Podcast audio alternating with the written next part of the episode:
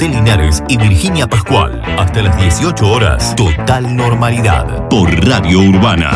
Telefe Bahía Blanca. Esto es lo que está pasando en Bahía Blanca, porque en los últimos días la cantidad de infectados es superior a la cantidad de recuperados y por eso el número de los casos activos, que es hoy por el que más preocupa, por primera vez superó la barrera de los tres. Bueno, vamos a ver los datos que brindaron hoy las autoridades sanitarias de la ciudad. 418 nuevos casos, 418 personas que están infectadas.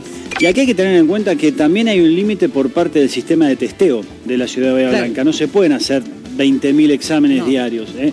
Por eso hay muchos que van postergando los turnos, aunque ya tienen síntomas y demás, y finalmente terminan sumando a la estadística del día siguiente. Recuperados son 145, muy por debajo de los infectados. Bueno, y este es un número que sigue preocupando, porque son las únicas camas que se liberan. Cuatro víctimas fatales más. Veníamos de eh, 20 de los primeros tres días de la semana. Sí, Es realmente estas cuatro víctimas fatales son de ayer. La cantidad de casos totales ya ha superado los 20.000, 20.551 se han registrado en este momento. Decimos registrado porque los analistas coinciden, hay muchos más. Recuperados 16.972, los casos activos hoy son 3.166, hasta el día de hoy es de 413 personas, 413 bahienses que han perdido la vida como consecuencia del COVID. No hemos tenido ninguno con, con COVID pediátrico, digamos, y tampoco adultos, digamos, pero bueno, estamos preparados ante cualquier circunstancia que, que pueda venir algún adulto. El Hospital Pena. Igual tenemos una, una ocupación pediátrica bastante alta para nuestras ocho unidades, hay cinco o seis eh,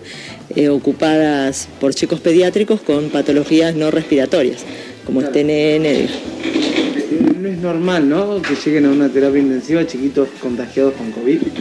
Eh, no, digamos, no hacen la enfermedad que hacen los adultos. Total normalidad. La segunda ola de contagios de COVID impactó duramente en eh, la República Argentina, en provincia de Buenos Aires, en la región y en la ciudad de Bahía Blanca. Y particularmente impactó en la capacidad hospitalaria. Por eso queremos hablar con Elba Mancilla, quien está en línea. Ella es la jefa de enfermería del Hospital Pena. Ahí vamos, la primera mañana. ¿Cuál es la situación de- del hospital y de los enfermeros y enfermeras del Hospital Pena al día de hoy? trabajando desde el año pasado con toda esta situación, muy cansados, emocionalmente también, ¿no? Muy, muy preocupados, con toda la incertidumbre que tiene también toda la sociedad de no saber hasta cuándo sigue esta situación. El- sabemos que estamos con cada vez eh, más demanda, el aumento de casos es exponencial y no sabemos cuándo va a empezar a bajar esa curva y bueno, todo eso colabora en el cansancio generalizado. ¿Cuáles son los problemas más urgentes que hay en el hospital? El principal creo que es eh, el recurso humano. Siempre tuvimos escasez de recursos humanos, si bien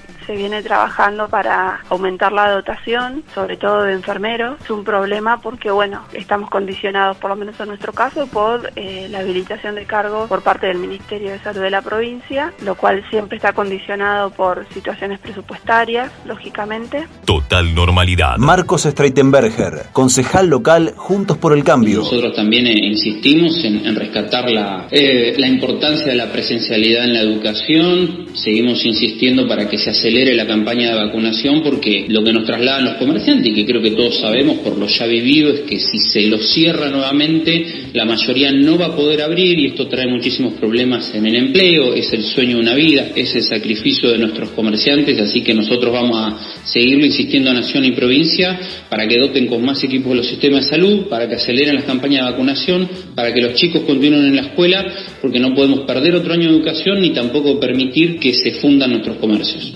Estamos transitando eh, en estos primeros días la fase 3 en nuestra ciudad y desde anoche ya se vienen llevando adelante tareas y control en el marco de las restricciones que impone esta fase. Secretario de Seguridad Bahiense, Emiliano Álvarez Porte. Audio LU2. Consultarle en primera instancia cuál es el resultado de los primeros controles eh, puestos en marcha desde anoche mismo, ¿no es cierto? Bien positivo, se ha visto mucho acatamiento de parte de la ciudadanía, no ha habido dificultades, ha habido un despliegue importante de, de personal.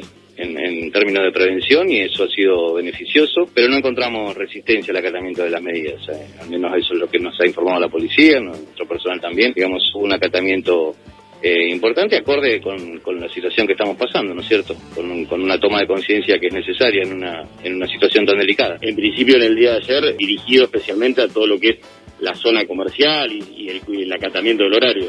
Sí, sí, sí, efectivamente, y insisto con esto, la verdad que, que no hubo en ningún momento alguna situación que amerite eh, algún tipo de resistencia o algún tipo de enojo, todo lo contrario, la gente acató la medida eh, espontáneamente y rápidamente, no ha tenido que, intervenir el personal para, para que las medidas se efectivicen. La gente lo hizo de modo propio y, y en buena hora que tomemos que tomemos esta situación como lo que es. Total normalidad. Tenemos en línea al viceministro de, la, de Salud de la provincia de Buenos Aires, Nicolás Kreplak. Radio Nacional. En medio de toda esta situación que usted está eh, describiendo, se conoce eh, esta buena noticia de que eh, la Argentina va a comenzar a producirse, al menos a fraccionarse, a envasarse la vacuna Sputnik V. ¿Cómo han tomado ustedes desde el Ministerio de Salud de la provincia? Nosotros comenzamos las negociaciones el año pasado, cuando nos enteramos de la existencia de esta vacuna. Luego, por supuesto, cedimos todo al gobierno nacional que terminó las negociaciones y que se encarga semanalmente de estar en Rusia monitoreando la provisión de esta vacuna, así como con otras vacunas. ¿no? Nosotros todo lo que podemos hacer, pudimos hacer y podemos hacer de acá en adelante, lo seguimos haciendo para contribuir a, todo el país, porque bueno tenemos esa, a veces alguna posibilidad, algún contacto y, y nos permite hacer estos avances. Y esta es una vacuna que además nos ha bueno, sorprendido o nos ha gratamente sorprendido a todos porque ha mostrado tener una eficacia del 97,6%, que es la vacuna según lo que está escrito hasta ahora con mayor eficacia, así que estamos muy contentos, estamos contentos que una empresa nacional haya hecho el acuerdo con ellos para poder producirla en el país y tener soberanía, porque después esto seguramente no es indispensable para esta primera, esta parte, la segunda ola, pero va a serlo para lo que venga después. Pero también va a hacerlo por si de, pronto tengamos que tener alguna variación de la vacuna por variantes virales distintas o lo que fuera, ya tener la capacidad soberana de producir en nuestro territorio nos cambia el escenario futuro. José Linares y Virginia Pascual, hasta las 18 horas, total normalidad por Radio Urbana.